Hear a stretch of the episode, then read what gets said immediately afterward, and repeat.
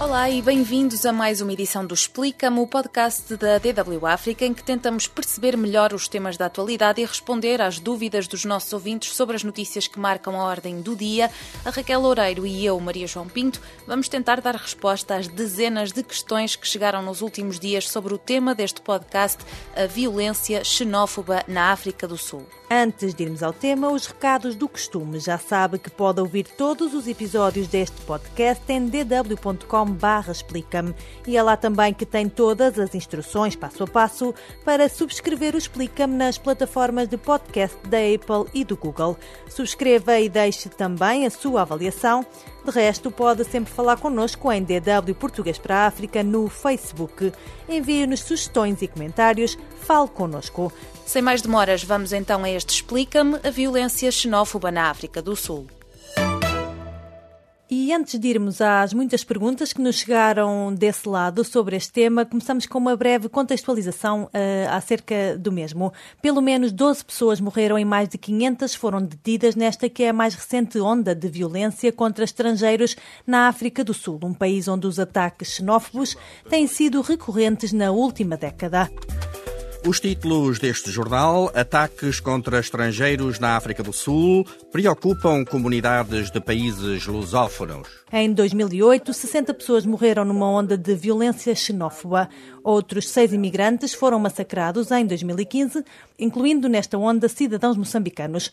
Para já não se conhece a nacionalidade das vítimas dos mais recentes ataques nos arredores de Joanesburgo, mas também com alguns incidentes já na cidade do Cabo. Um rasto de destruição é o resultado dos distúrbios dos últimos dias nos arredores de Joanesburgo. Várias lojas foram saqueadas. E a história repete-se em agosto. Segundo o correspondente do serviço inglês da DW na África do Sul, várias mensagens circularam nas redes sociais alertando os estrangeiros para a iminência de ataques caso não abandonassem o país até ao final do mês. Entretanto, começou mesmo a violência no início de setembro, lojas saqueadas, carros incendiados, casas destruídas.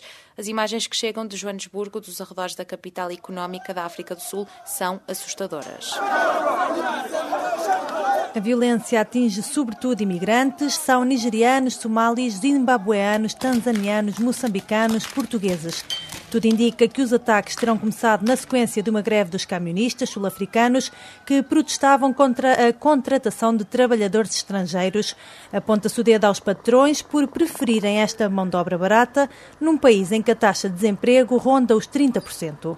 E segundo a Human Rights Watch, mais de 200 pessoas, na maioria camionistas, precisamente foram mortas desde março do ano passado na África do Sul. Mas sobre as causas da violência vamos falar um pouquinho mais à frente. No amount of anger Nenhuma forma de raiva, frustração ou lamentação pode justificar estes atos de destruição e criminalidade arbitrária. Não pode haver desculpa para os ataques a residências e empresas de estrangeiros, assim como não pode haver desculpa para a xenofobia ou qualquer forma de intolerância. For xenophobia or any form of intolerance. Entretanto, o presidente sul-africano Cyril Ramaphosa fez uma declaração à nação considerando que não há desculpa para a xenofobia nem justificação para os saques e destruição. E embora se fale sobretudo de xenofobia e se ouçam palavras de ordem como os estrangeiros têm de sair quando há tumultos, para alguns este é um problema apenas de criminalidade. É o caso do diretor da Polícia Metropolitana de Joanesburgo, que afirmou esta semana, citado pela imprensa sul-africana, acreditar eh, tratar-se de pura criminalidade pois algumas das lojas que foram incendiadas não pertenciam a estrangeiros, pertenciam sim a sul-africanos. A verdade é que a própria polícia e alguns políticos estão também a ser acusados de agravarem a situação. Por exemplo, a ministra dos Negócios Estrangeiros, Naledi Pender, tem sido muito criticada porque, segundo a imprensa sul-africana, terá dito que a Nigéria tem de ajudar a África do Sul a resolver o que a ministra diz ser a crença e a realidade de que muitos nigerianos estão por trás do tráfico de droga no país país. Entretanto, está também a ser criticada nas redes sociais por outras declarações no encontro com embaixadores e representantes africanos sobre a violência e desta feita ela falou sobre o apartheid. Nesta reunião com os diplomatas, a ministra culpou a desigualdade causada pelo regime do apartheid e as progressivas leis de migração da África do Sul pelos atos criminosos das últimas semanas e muitos sul-africanos não estão satisfeitos com esta explicação. Neste cenário, são muitos os que pedem medidas concretas para que o governo ponha fim a este tipo de violência e, por exemplo, a Liga da Mulher do Congresso Nacional Africano já instou o presidente a declarar estado de emergência no país. Na Nigéria, o presidente Muhammadu Buhari manifestou-se hoje muito preocupado com a vaga de violência xenófoba na África do Sul contra os imigrantes africanos. Uh, sendo que os principais alvos dos ataques são estabelecimentos comerciais de estrangeiros, há fortes críticas do resto do continente africano. A tensão aumentou, por exemplo, com a Nigéria, onde a África do Sul se viu forçada, por precaução, a fechar as suas sedes diplomáticas perante possíveis represálias da população. Também aconteceram protestos contra a violência uh, xenófoba em países como a Zâmbia e a República Democrática do Congo e empresas sul-africanas como a MTN de telecomunicações e a rede de supermercados uh, Shoprite fecharam as suas lojas em vários países. Também o futebol foi afetado, com a Zâmbia e Madagascar a cancelarem os jogos amigáveis contra os sul-africanos. Por outro lado, a Nigéria também abandonou o Fórum uh, Económico Mundial sobre a África que estava a decorrer na cidade do Cabo. Entretanto, e como aconteceu em anos anteriores, já há imigrantes a voltar para casa.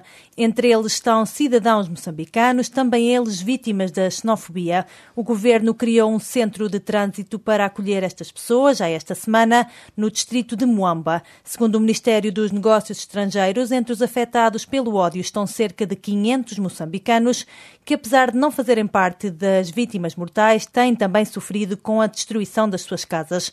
Já cerca de 400 moçambicanos terão manifestado interesse em voltar ao seu país.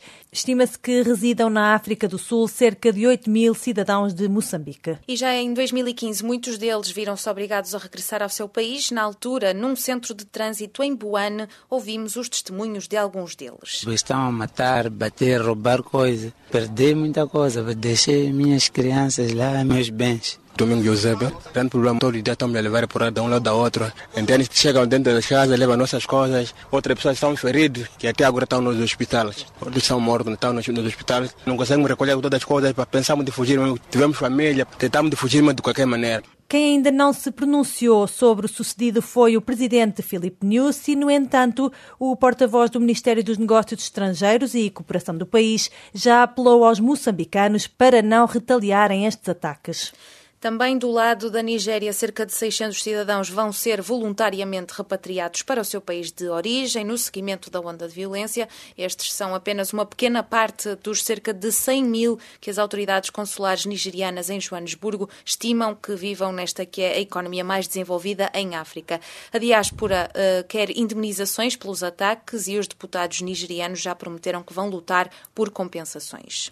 Da parte da comunidade internacional há vários apelos. Logo quando eclodiu a violência, o secretário da Organização das Nações Unidas, António Guterres, condenou os atos violentos ocorridos em diferentes regiões do país, incluindo ataques contra estrangeiros e a destruição das suas propriedades. Guterres pediu a todos os líderes políticos para que rejeitem de forma clara e aberta o uso da violência e apelou ao reforço da responsabilidade das autoridades sul-africanas de acordo com os valores democráticos consagrados na Constituição da África do Sul.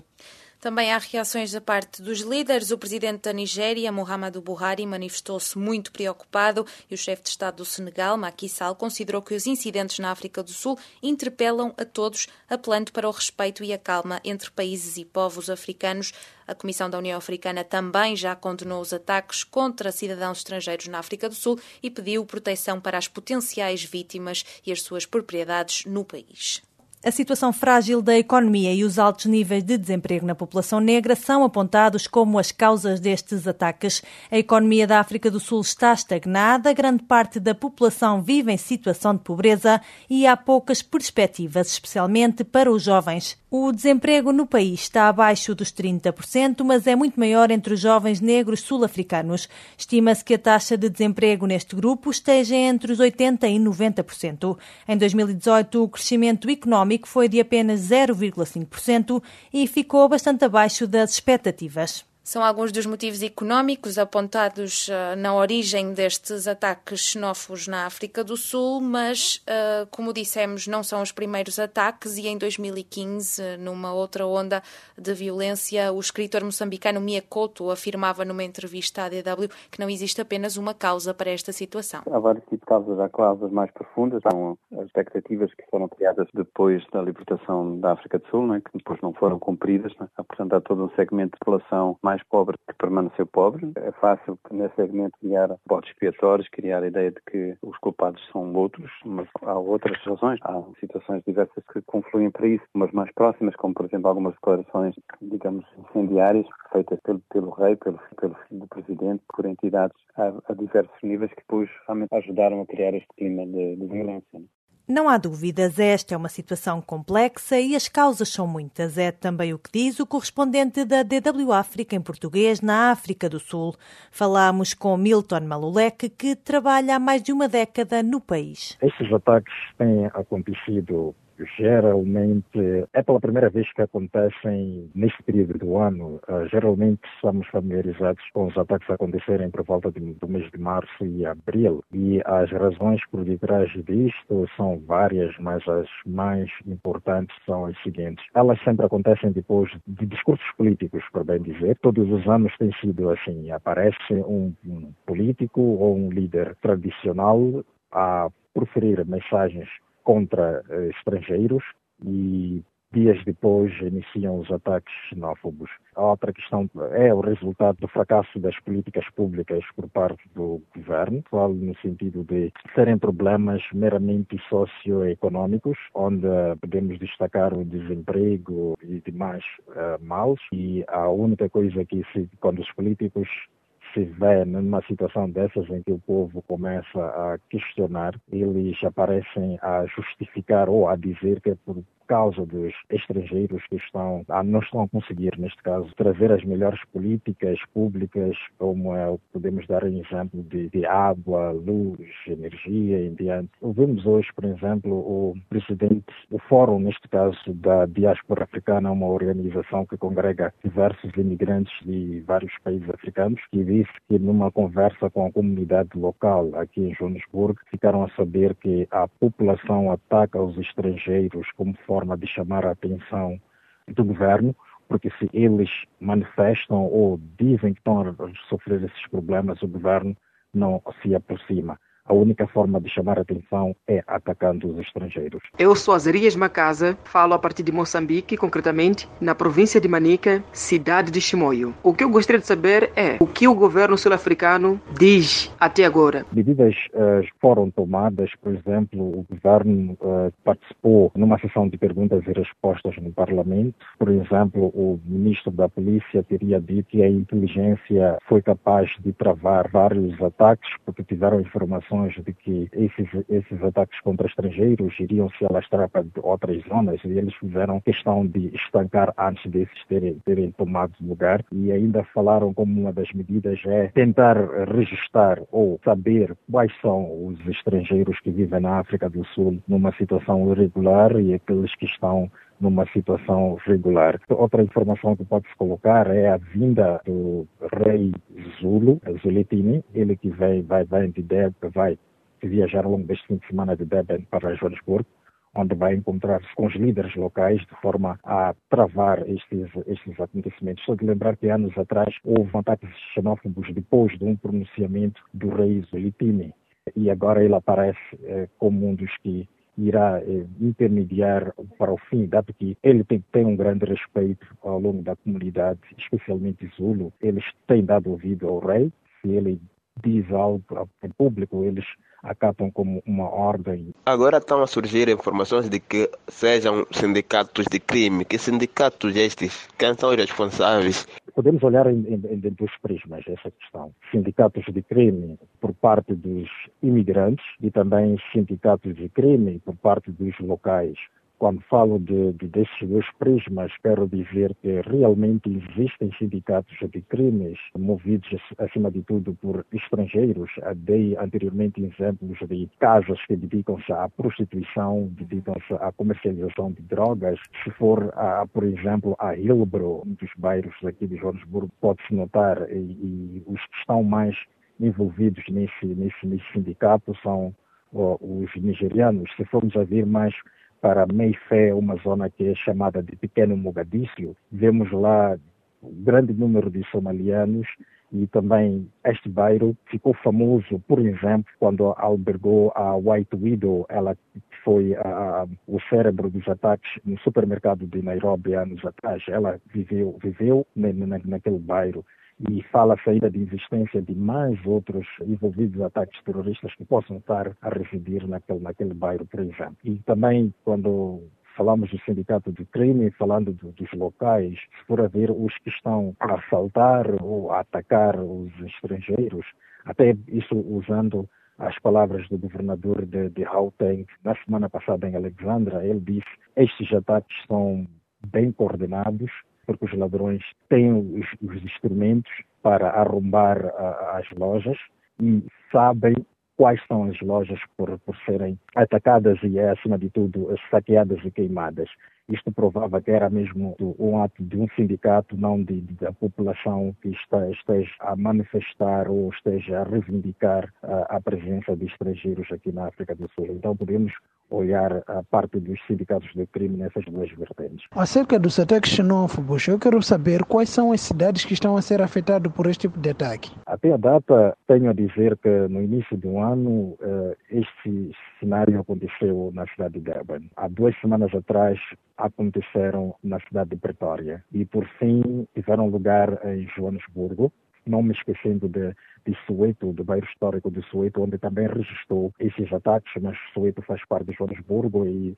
Bom dia, eu quero saber se os da África do Sul até agora continuam a atacar os moçambicanos ou não. Até aqui temos registros de 500 moçambicanos afetados, ou que pertenceriam, uh, estão acomodados em centros de acomodação uh, preparados para, para, para esse, este efeito. Muitos, claro, se for a olhar a cidade de Joanesburgo, os locais onde foram afetados, existem sim muitos moçambicanos que dedicam-se ao comércio e, de fato, eles acabaram sendo afetados. Cerca de 300 já teriam comunicado a intenção de regressar a Moçambique, segundo o Instituto Nacional de Gestão de Calamidades de Moçambique. O Milton vive na África do Sul há muitos anos. Qual é a sua perspectiva como moçambicana a viver no país? Eu poderia dizer que encontro-me a trabalhar e a residir num bairro no qual este tipo de situações não acontecem mas tenho familiares e tenho amigos que vivem em zonas onde este tipo de, de, de situações acontecem. Isso para dizer que mesmo eu me sentindo seguro,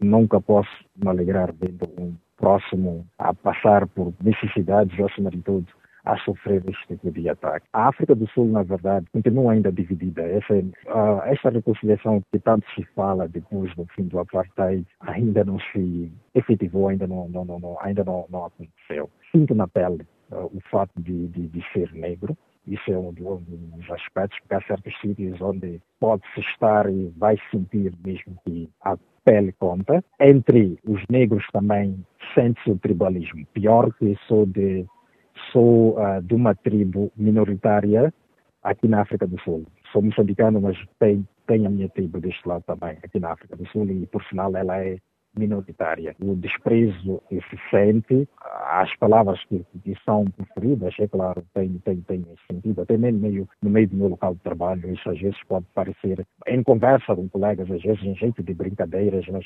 acaba percebendo que por vezes estão a dizer a, a verdade, sempre, sempre lembram que não és daqui e que para se até aqui eu esteja aqui na África do Sul, é, usas passaporte, vão, nesse tipo de brincadeiras, mas às vezes você percebe que certas verdades estão a ser ditas Agora, não quero imaginar os que vivem em zonas com zonas propensas a ataques xenófobos, de certeza eles têm uh, ouvido isto diariamente, como dizia o líder do EFF, Julius Malema, que começa agora a atacar o estrangeiro, mas no fundo vamos cair na, na, na parte tribal. Não vai tardar que vamos dizer Zulus contra Sutos, eh, em diante. Falámos há, há pouco sobre uh, as medidas tomadas pelo governo uh, relativamente a estes ataques mais recentes. Agora a pergunta é um bocadinho mais geral. Desde o início dos ataques, em 2008, considera que foram tomadas medidas importantes para travar este tipo de atitudes e qual é que tem sido o evoluir da, da situação desde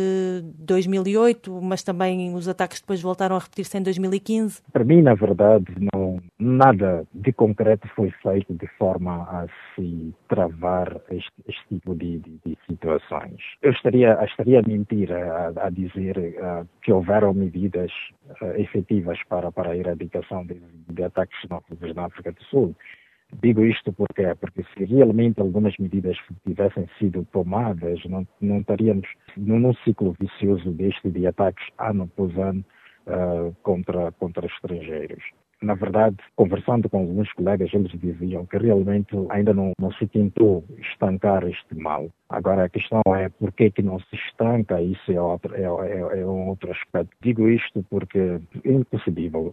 Os grandes ataques mais, mais, que mais marcaram foram 2008, 2015, mas 2017, 2018, 2019 tivemos a repetição dos, dos mesmos ataques. Isto peca pelo fato de, se for assentar agora conversar com um sul-africano, ele vai, vai dizer honestamente que culpa o estrangeiro pela falta das, das oportunidades de, de, de, emprego. E, por fim, aparecem políticos, tanto ligados no, no partido em poder como na oposição, eles culpam os estrangeiros. Hoje, a ministra, por exemplo, dos Negócios Estrangeiros, Ana Leite Pandor, dizia que iria conversar seriamente com seus colegas, dado que sente que um, estes continuam a, a, a pronunciar-se ou a escrever mensagens nas redes sociais que instigam os ataques a, aos estrangeiros, longe de, de, de, ajudar na pacificação.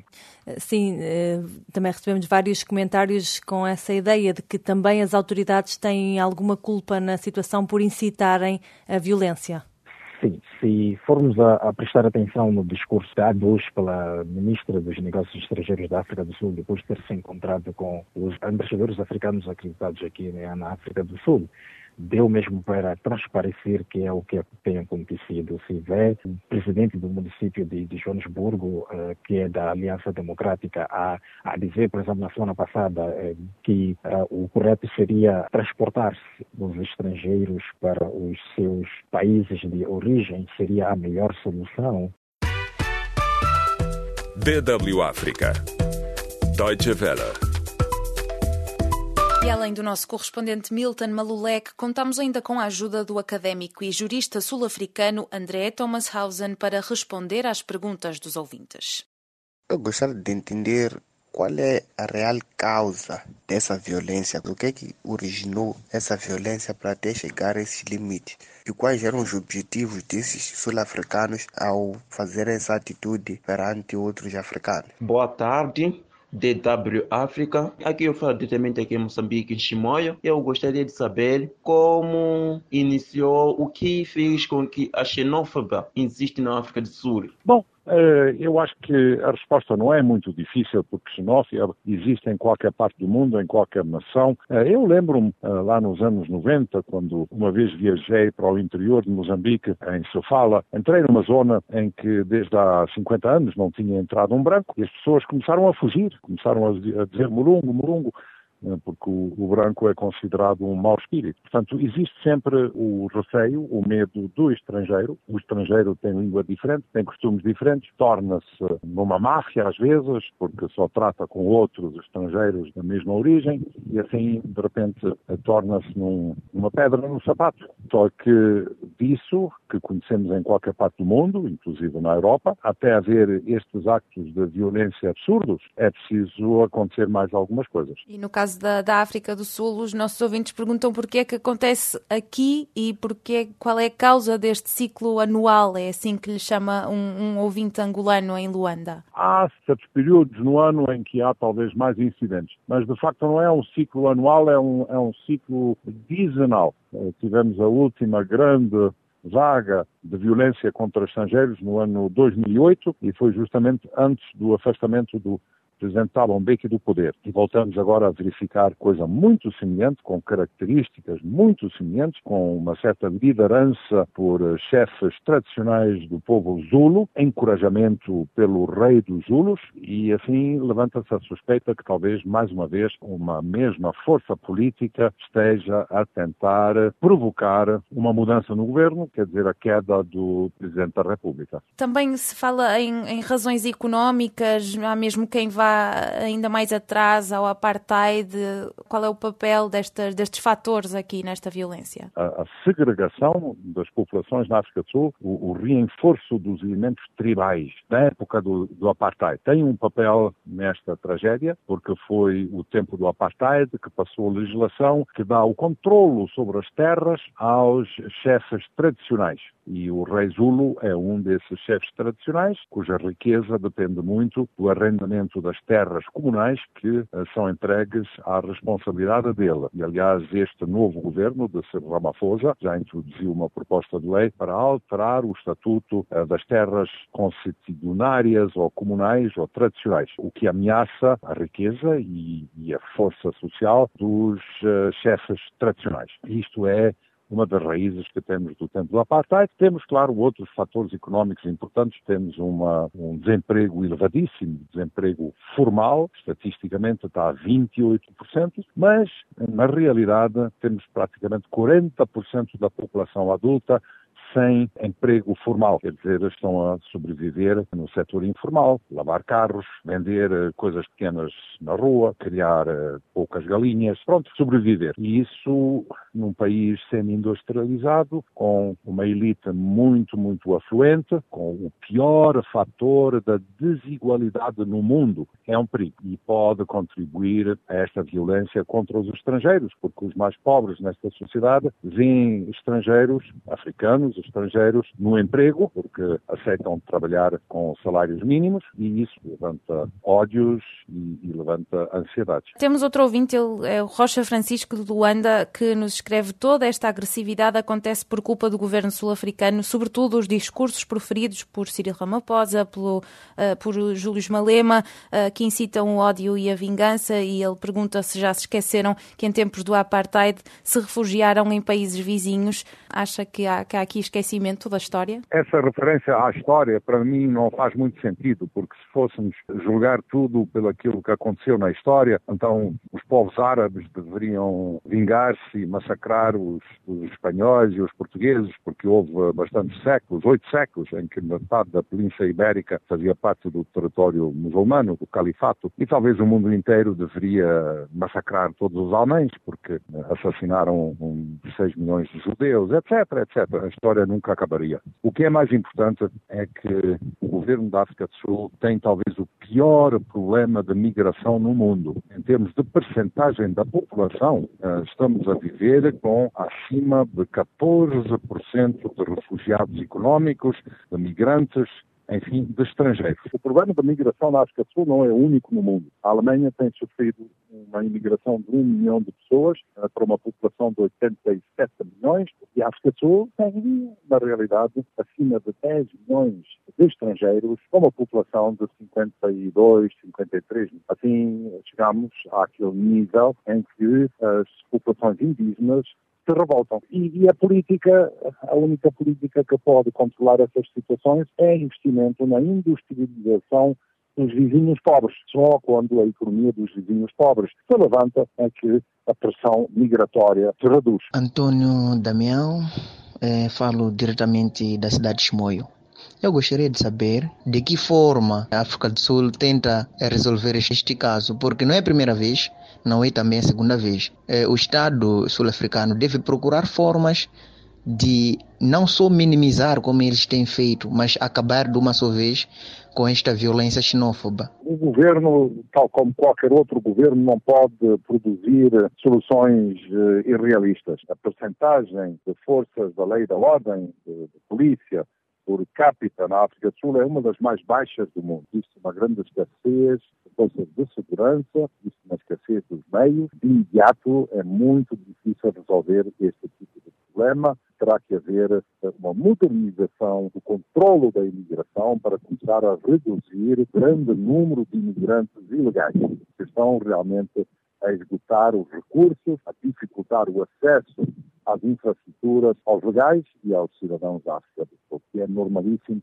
Qualquer país no mundo tem uma política de imigração bem controlada, ponderada, bem equilibrada.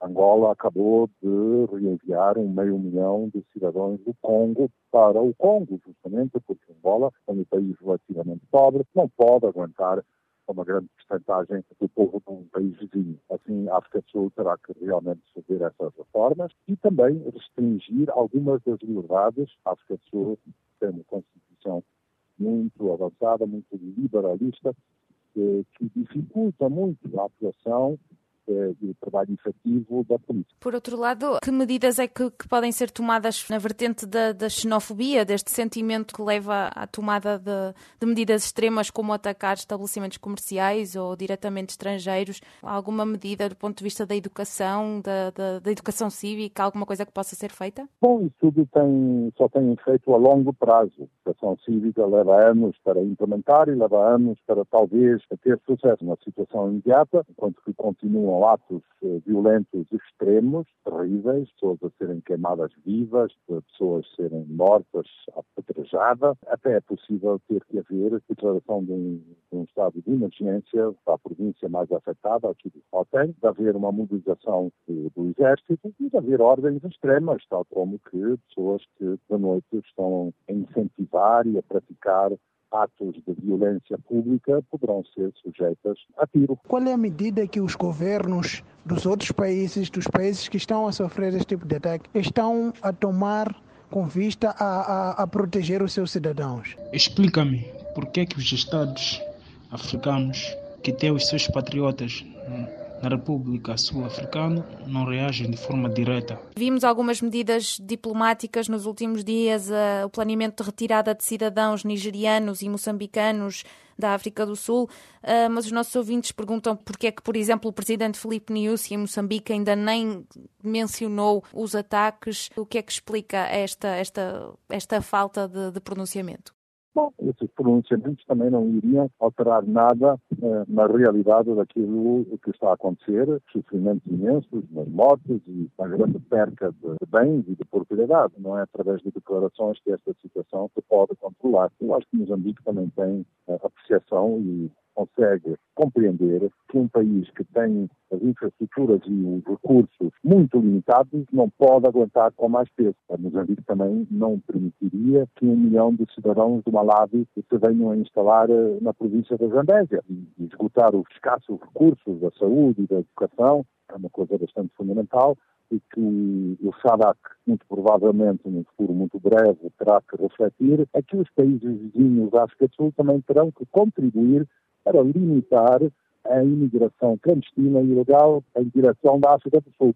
Aqui, especialmente, o país mais afetado é o Zimbábue, onde se antecipa uma, uma fome generalizada para a população devido ao colapso da economia e esse problema não pode ser externalizado, não pode ser exportado para a África do Sul. Sendo isso uma discriminação total, isso pode gerar uma, uma guerra entre, entre as nações. Então, por que, que as autoridades não usaram todos os recursos para combater essa tal prática? Ou, se, se necessário, para proferir as organizações da, da União Africana que se enviassem as tropas para findar essa prática de uma vez por todas? A realidade é que a União Africana está completamente falida. Vive à mercê de contribuições financeiras dos países do primeiro mundo eh, e não tem nada. Não tem batalhões, não tem forças que poderia enviar para a África do Sul para assistir no controle destes, levantamentos públicos. E, portanto, claro, pode passar mais uma revolução, só que essa revolução não iria adaptar-se à realidade mas também, se calhar, não iria interessar muita gente. Quando uma pessoa não sabe o que poderá encontrar para ter comida no dia a seguir, quando uma pessoa não sabe onde vai dormir, uma pessoa tem doenças e não tem meios para arranjar socorro e tratamento, claro, nessa situação de desespero, declarações da União Africana não têm peso, não têm relevância na realidade chegamos ao fim do Explica-me de hoje. Agradecemos a disponibilidade do académico André Thomas Hausen e do correspondente da DW África, Milton Malulek, para responder às questões dos seguidores do Explica-me. E se há perguntas ainda sem respostas, espreita a nossa página dw.com/português, onde continuaremos a acompanhar a situação na África do Sul. E é na nossa página também que pode ouvir todos os episódios anteriores do Explica-me, deixar sugestões de temas, deixar as suas questões para podcasts futuros, enfim, pode também aqui encontrar todos os passos sobre como subscrever o Explica-me nas plataformas habituais de podcast. Subscreva, deixe-nos a sua avaliação, diga-nos o que é que acha deste nosso projeto. Da nossa parte, muito obrigada a todos por uh, participarem no Explica-me e nós encontramos-nos no próximo episódio.